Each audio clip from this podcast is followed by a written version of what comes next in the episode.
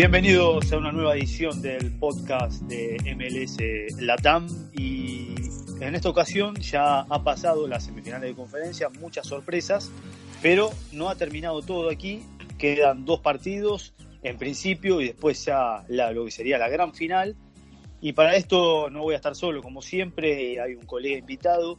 Eh, en este caso, bueno, compartimos eh, nacionalidad y bueno, lo voy a, saludar a Ariel Judas, quien es, bueno, eh, activo participante de la MLS. Ariel, bienvenido al podcast de MLS Latam. ¿Cómo te va?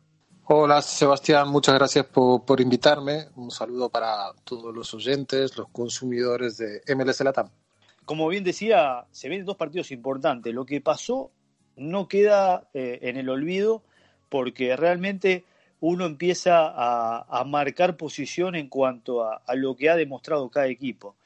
Me quiero quedar con el, AFC y lo que ha demostrado y en cierto modo es el gran candidato en, este, en, estos cuatro equipos que quedan, es el gran candidato para, para quedarse con este torneo es el que ha hecho más méritos durante todo el año. Lo que pasa es que MLS, de manera habitual, y este formato nuevo o reformado de playoffs, eh, nos está dando a entender que lo hecho durante la temporada regular incide hasta un punto, pero no es eh, una influencia total lo que se hizo en la temporada regular con respecto a lo que puede pasar en playoffs.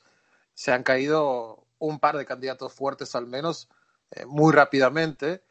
Y si bien yo pienso que el AFC es superior a los equipos que quedaron eh, apartados en el camino, eliminados eh, rápidamente, prontamente, creo que ellos todavía no están liberados de poder tener algún tipo de, de susto en su camino hacia la final, que es lo que ellos están buscando, obviamente.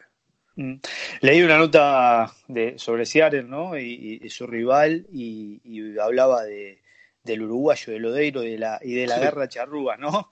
Y, de eso se, se, basa el equipo, de, ir de ir para adelante, empujar con fuerza. Mira, Seattle es un equipo que por sobre todas las cosas tiene mucha experiencia en playoffs y mucha experiencia en finales. Eh, han sido campeones en 2016, llegaron a la final en 2017 eh, siempre están, siempre son súper competitivos y si bien este año eh, tuvieron una temporada regular más tranquila que, en años anteriores, que, digamos fueron construyendo su clasificación de una manera más calma, más tranquila, más lógica y no entrando a última hora como pasó en algún en alguna ocasión. El, año del campeonato 2016 fue eso, exactamente lo que pasó con, con Seattle. Entraron por la ventana y terminaron siendo campeones. Eh, yo creo que la, ventaja psicológica que puede llegar a tener Seattle en el partido del martes es justamente esa. Tienen experiencia en este tipo de partidos y eso es lo que le falta por completo a LAFC, que si bien es un gran, gran equipo, bueno, no sabemos qué va a pasar en la cancha, no sabemos qué va a ocurrir en el, en el uno a uno entre un equipo y el otro cuando la pelota ruede. Yo creo que va a ganar el LAFC, pero no me atrevería a decir jamás que, que de antemano eh, eh, Seattle no va a tener oportunidades de, ganar el partido. Sí, uno, uno se queda con, con el factor cancha, ¿no? Y, lo que puede pesar, porque después, eh, sinceramente, Seattle puede dar la sorpresa tranquilamente, ¿no? El factor cancha, nada más por, por una cuestión futbolística. Uno siempre dice, factor cancha, bueno, tiene un porcentaje mayor, pero en este caso no, no lo vemos.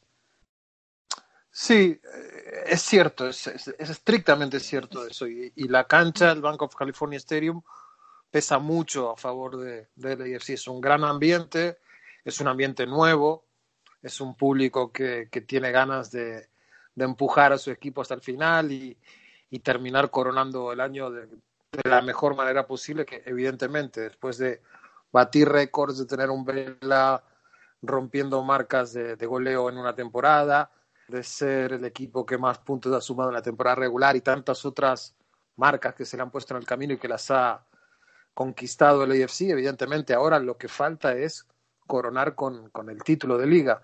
Bueno, en eso están, pero otra vez, yo creo que hay muchos factores que pueden, o no sé si muchos, pero algún factor que pueda atentar en contra de todo eso. Sigue manteniendo para mí el AFC la, la gran opción de ser el campeón, pero tiene que demostrarlo, no lo tiene ganado antemano, ni mucho menos, y el rival que tiene en el camino es un equipo con, con mucha cancha y con mucha experiencia en ese tipo de, de circunstancias. Si tuviéramos que dar un premio a, a, la paciencia, a la tranquilidad, algo que mencionabas vos recién, se lo daríamos a Carlos Vela por el hecho de lo que fue la tortura de Zlatan Ibrahimovic durante toda la temporada, hablándole, eh, diciendo que él es el mejor, eh, poniéndose por encima de, todos. En ese sentido, Carlos Vela fue muy tranquilo eh, a la hora de, de no entrar en ese juego.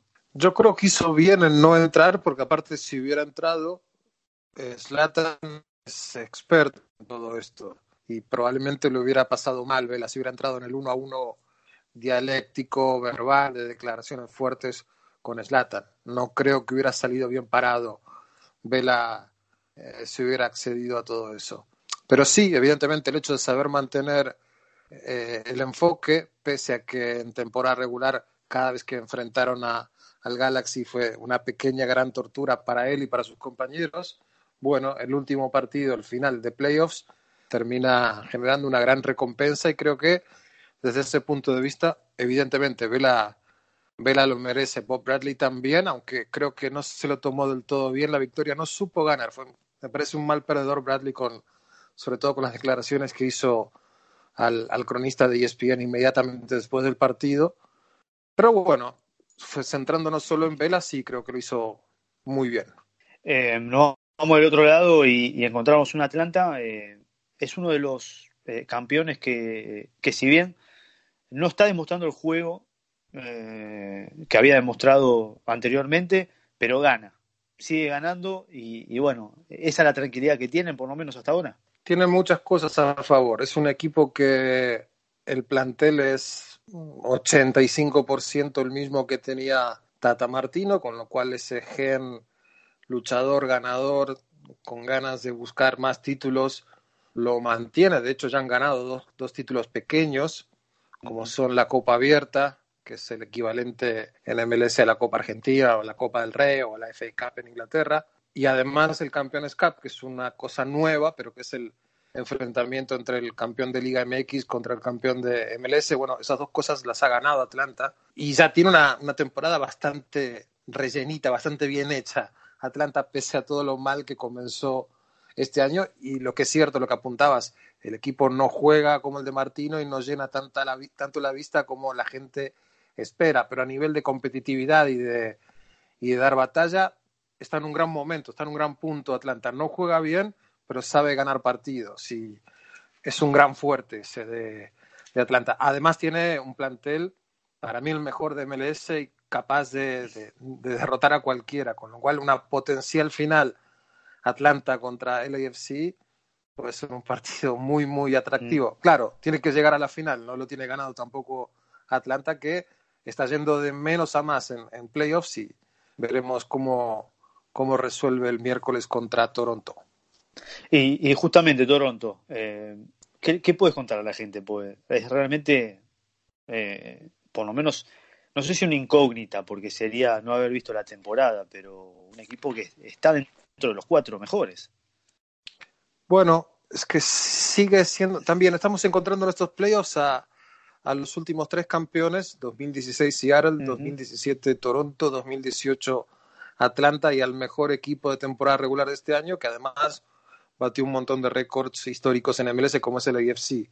Con lo cual todos, todos son candidatos por, por derecho propio, porque son equipos buenos, competitivos.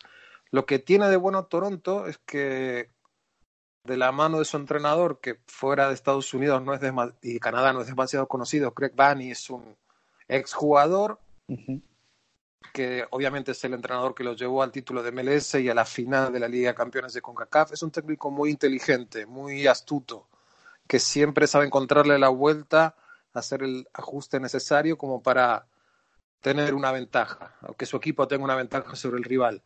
Lo vimos hace una semana contra New York City, que era sobre el papel el claro candidato a ganar, termina ganando con, con comodidad y con un resultado generoso.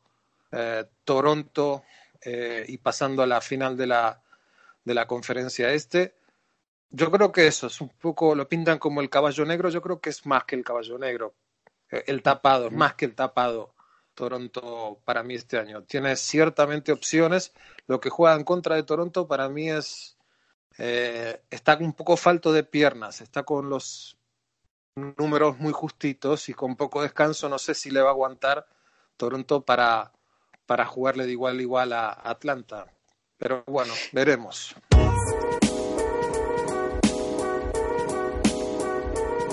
Hay un jugador que quizás sea, se habla mucho de la salida Slatan, eh, de lo que puede pasar con Slatan eh, ahora que terminó su temporada, por lo menos para el Galaxy, pero eh, si vemos Atlanta que todavía está en actividad, que todavía está en competencia, el P. Martínez sigue estando como bajo la lupa dentro de Atlanta y ver cuándo estará disponible, cuándo no. En algún momento él declarado, por lo menos una declaración en medio del All-Star que con, cierta incomodidad ¿no? dentro del equipo. ¿Es una posible salida eh, a futuro del Piti hablando así rápidamente? No, yo creo que no. No, hay, no digo que no hay posibilidades, pero digamos que lo que le pasa a Piti Martínez en 2019 es lo que le pasó a Barco en 2018. Mm. Vemos un Barco absolutamente involucrado, integrado a la estructura de Atlanta. Piti tuvo un conflicto, un enfrentamiento de declaraciones con el entrenador a mitad de año. Lo superaron de alguna manera o, prefirieron dejar de costado eso. No es que estén bien ahora, no es que estén excelentemente bien ahora, pero en el último partido, en semifinales de, de conferencia, Pitti fue titular, compartió cancha desde el arranque con Barco, hicieron un muy buen partido ante Philadelphia Union y el mismo Pitti declaró apenas terminó el partido, bueno, hoy demostré que puedo jugar, que puedo ser titular, que puedo eh, integrarme a este equipo, ser útil a este equipo. Claro, a nosotros en Argentina o a quien nos escuche desde Argentina o desde Sudamérica le puede llamar la atención que Pitti tenga que estar, estar de alguna manera justificando por qué está o por qué no está. Pero bueno, la realidad en, en Atlanta para él no es la que tenía en River eh, es un equipo muy rico, Atlanta tiene muchos recursos y no olvidemos que el entrenador es holandés, con lo cual evidentemente De Boer sabe quién es Pitti, sabe qué hizo Pitti, sabe qué consiguió Pitti con River y en Copa Libertadores, pero eso para De Boer no significa que tiene ganado el puesto, de hecho se lo está haciendo lo está obligando a ganarse el puesto otra vez. Y un poco es lo que pasó en el último partido. Veremos si el miércoles Pitti vuelve a ser titular.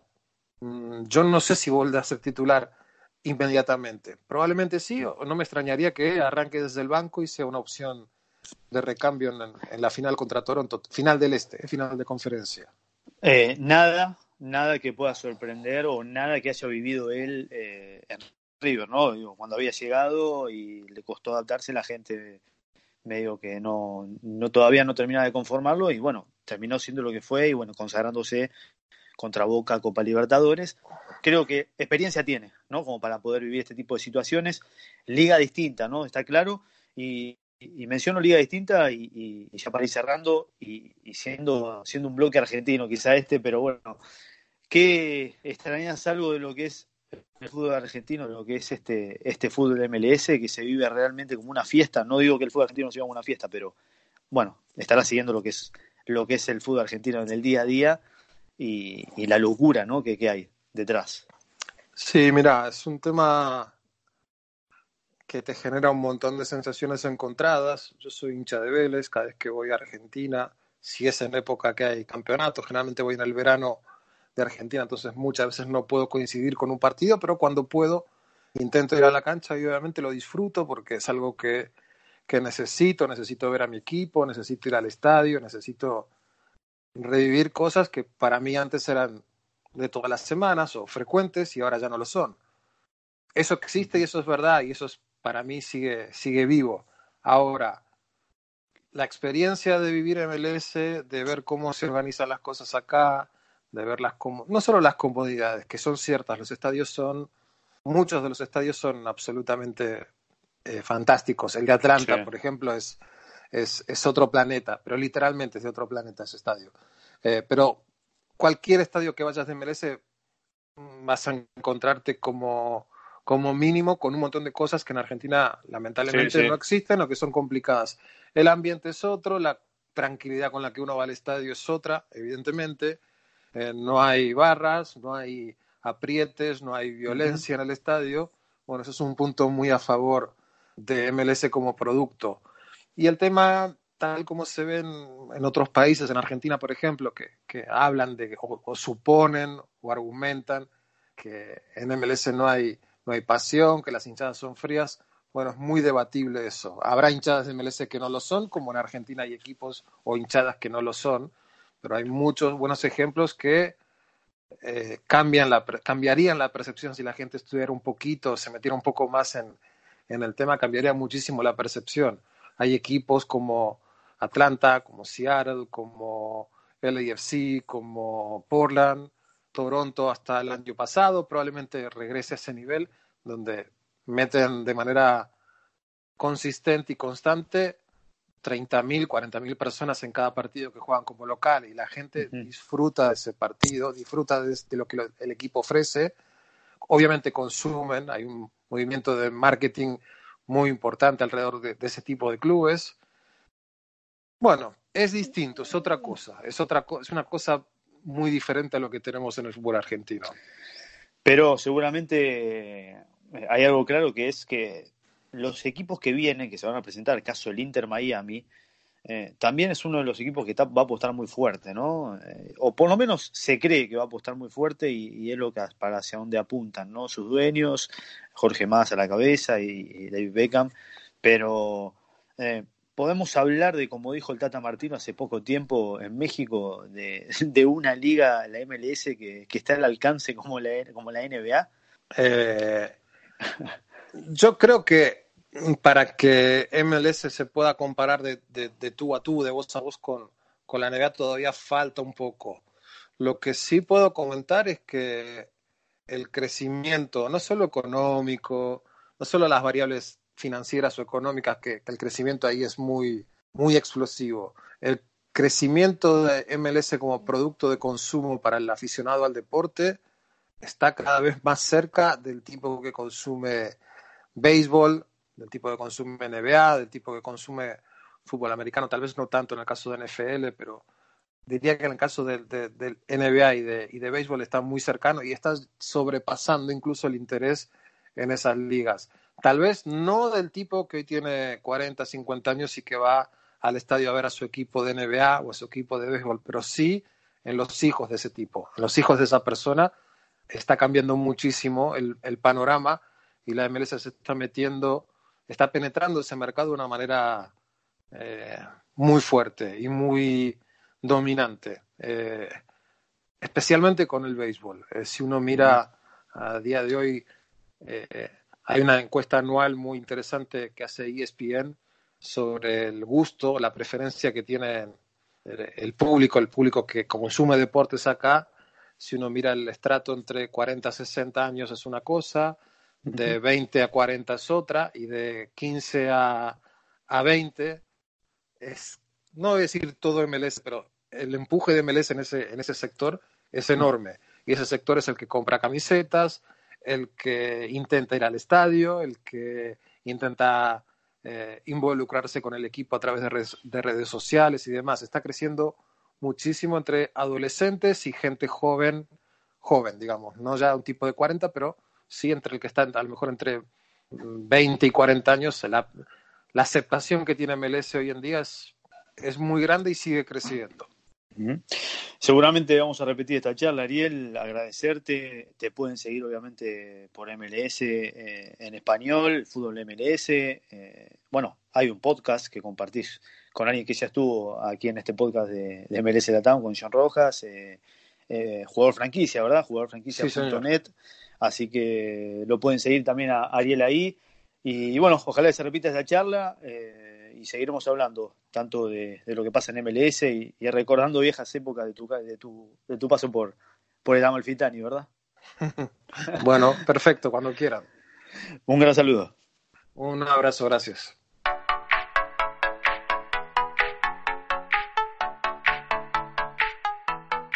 Bien, ahora para seguir hablando de lo que es este podcast de MS Latam, nos vamos a Sacramento. Eh, estamos con Marcos Bretón del Sacramento Bee, del periódico Sacramento Bee, que nos está acompañando porque este hecho es muy importante para la Major League Soccer. Un equipo de fútbol que va a estar en, Sacramento, pero vamos a hablarlo con él. Marcos, ¿cómo le va? Bienvenido. gracias, muy buenas tardes. Bueno, Marcos, eh, nos ha sorprendido esto, la verdad. Si bien Sacramento, y vamos a contar la historia, venía buscando esta plaza en la Major League Soccer, eh, ¿cómo toma la ciudad el hecho de incorporar un equipo de la MLS? Bueno, primero que nada, ha sido una semana de mucha alegría aquí en Sacramento porque en, este, en esta ciudad, esta, este estado, el, el, juego bonito es el juego favorito. Aquí en, en, este valle hay mucha gente hispana, mucha gente rusa, mucha gente de Europa y en todos los parques de Sacramento cada fin de semana ves a, no nomás a niños, niñas, pero ya adultos en sus ligas y eh, el, el, el, el, juego es muy querido, pero lo que, lo que pasaba es que eran como varios, varios uh, diferentes facciones y, y, no, estamos, no estábamos unidos. Entonces, este sueño de Sacramento Republic empezó entre dos amigos tomando cervezas y diciendo, ¿qué nos sería bonito tener un, un propio equipo de MLS aquí en Sacramento? Y así empezó. Así empezó. Entonces, uh, uh, dos o tres hombres empezaron uh, una conferencia de prensa en invierno de 2012. Yo fui aquí muy cerca de donde trabajo yo y la verdad de Dios que yo no esperaba mucho porque en esos días um, estábamos pensando que íbamos a perder nuestro equipo de NBA y um, la economía estaba mal y nadie esperaba nada, pero lo que pasó es que la, la primera exhibición que tuvieron aquí trajeron equipos de Inglaterra a jugar aquí en Sacramento y se llenó el estadio. Y todos estuvimos sorprendidos y, y así empezó. Uh, entonces, eh, cuando llegamos al lunes, cuando se anunció que teníamos nuestro equipo, bueno, muchas, eh, eh, miles y miles de gente cele lo celebraron en el, en el centro porque uh, uh, el, el, el, juego es, es, muy querido aquí en Sacramento y ahora que vamos a tener nuestro equipo, bueno, eh, eh, esperamos que va a ser difícil para equipos a venir a jugar aquí en Sacramento. Um, me habla del 2012 y de casi pierden la, la, plaza, la franquicia de la NBA, del Sacramento Kings. Uh, en ese momento, para, para contar un poquito a la gente, ¿qué había pasado con los Sacramento Kings que, habían perdido casi la plaza o que estaban por perderla? Bueno, los dueños en esos años tenían muchas dificultades de eh, con dinero y tenían que vender el equipo. Y había gente en Seattle que querían comprar el equipo. Entonces lo que, lo que, lo que pasó aquí en Sacramento es uh, buscaron a, a, a propios, uh, a, pues, a, gente rica aquí en Sacramento, California, que podía comprar los, los Sacramento Kings para que se quisiera, uh, quedaran aquí en Sacramento. Entonces eso, eso era una, una novela casi que duró varios años y no fue hasta el 2013 que la NBA anunció que, que, los Kings se iban a quedar aquí en Sacramento y, y en esos mismos días estaba empezando lo que ahora, conocemos Sacramento Republic. Uh, en uh, muy pocos meses después de que se anunció que los Kings se quedaban aquí en Sacramento, tuvieron una exhibición de fútbol. Y trajeron el equipo de Norwich que juega en el Premier League ahorita en Inglaterra. En esos días acaban, acababan de subir, luego bajaron, luego ahora subieron otra vez. Y ellos jugaron, y la verdad de Dios, no me acuerdo con quién jugaron, pero jugaron en un equipo de béisbol que no estaba, bueno, la verdad de Dios que eh, eh, es, es, un parque muy bonito para béisbol, pero para, para nuestro juego no. Pero eh, como 15 mil gentes fueron al estadio esa noche a ver el juego y ahí es donde presentaron al, al, al primer técnico del Sacramento Republic y, uh, y, y así empezó. Um, y ese, esa, ese día fue la prueba que, que enseñó que, que eh, eh, había, había la afición para soportar un equipo de fútbol. Pero no fue hasta el, hasta el marzo, marzo del 14 que jugaron el primer juego en un, en un estadio de fútbol americano uh, uh, en marzo y fueron como 20, 22 mil personas esa noche. Yo fui y llevé a, a mis hijas, uh, hacía mucho frío y perdieron ese primer juego, pero eh, en esa primera temporada, en el USL, uh, el Sacramento Republic ganó el campeonato. Y fue una, una temporada de, como de, de, ser una película de cine. Cada juego lleno. Cada, y empezó la afición traer los tambores y, y, y hicieron un, un, ambiente muy parecido a, a, los, a los, los, ambientes de fútbol en Europa y Sudamérica. Y eso era, eso, eso era lo que queríamos nosotros aquí en Sacramento, porque había la afición cada cuatro años cuando había el, el, el mundial, los, los, los, cantinas se llenaban uh -huh. de gente, pero como te dije al principio, no estábamos unidos. Teníamos nuestros amigos, y, uh, pero con este equipo todos estamos unidos y, y empezaron, a, a, empezaron a ir a lo, al estadio y, y, pero de todas maneras, uh, en el 14 pensábamos que eso de, de, de, de, jugar en MLS iba a ser fácil, porque muchas cosas pasaron muy rápido. Ese mismo año vinieron los oficiales de, MLS y estuvieron aquí dos días y tuvieron, eh, fueron fiestas en el centro y enseñaron que, que, que había mucha afición, pero nadie pensaba en ese año de 14 que iba, íbamos a durar cinco años uh -huh. uh, uh, hasta, que se, hasta que se hizo oficial. Entonces fueron cinco años donde, donde dos o tres veces este, este sueño pensábamos que ya había terminado, porque cambiaron muchas cosas y fue, fue muy difícil. Eh, sabemos que va a debutar en 2022 en la Major League Soccer, eh, Sacramento Republic, y, que va a construir un estadio, ¿verdad? Una arena de, que va a tener un costo de por encima de los 250 millones de dólares, una inversión muy grande. Y, escuchaba a, gente de la MLS contando que eh, va a ser, eh, es uno de los gastos, o por lo menos lo que se ha incrementado eh, el gasto de ingreso para los equipos, en comparación a lo que había pagado eh, el AFC en su momento, con lo que ha abonado, que creo que fueron más de 200 millones de dólares para ingresar a la MLS, teniendo en cuenta todo esto que digo y todos estos importes, estos valores que son bastante eh, altos, eh, se, se, especula que pueden llegar a haber grandes figuras en el equipo. ¿Cómo puede ser? ¿Qué, qué planean los dueños? Bueno, va a ser es, eso, eso de, de, qué, qué, clase de, de equipo vamos a tener va a ser interesante. Porque, por ejemplo, en esta semana, aquí en mi periódico, queríamos traer a a jugadores que están en el equipo ahorita. Para tomar una foto para usar en, en, la primera plana del periódico.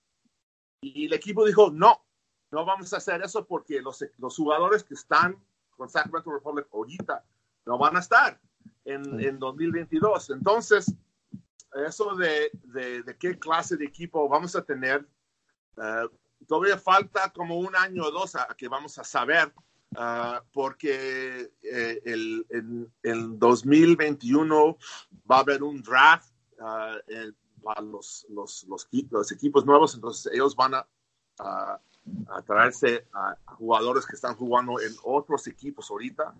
Y esperamos que, que también van a traer a, jugadores de, de Latinoamérica. Uh -huh.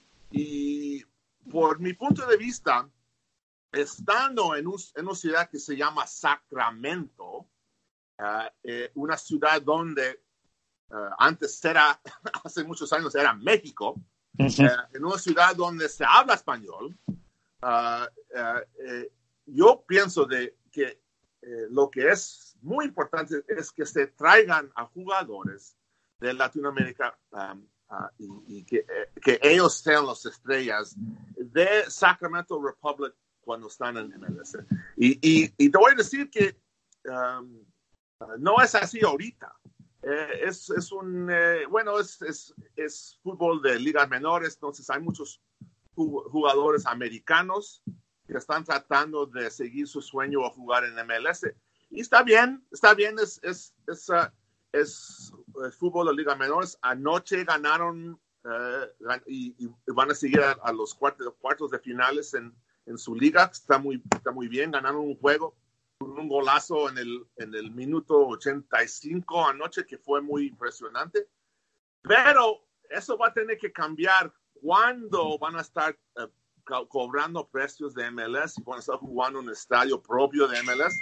Y para mí van a tener que tener un, una, unos jugadores de, de, Latinoamérica, de México, de Argentina, de, de con, con, nombres eh, y que suenan en nombres españoles, porque eh, eh, así es la afición aquí en Sacramento.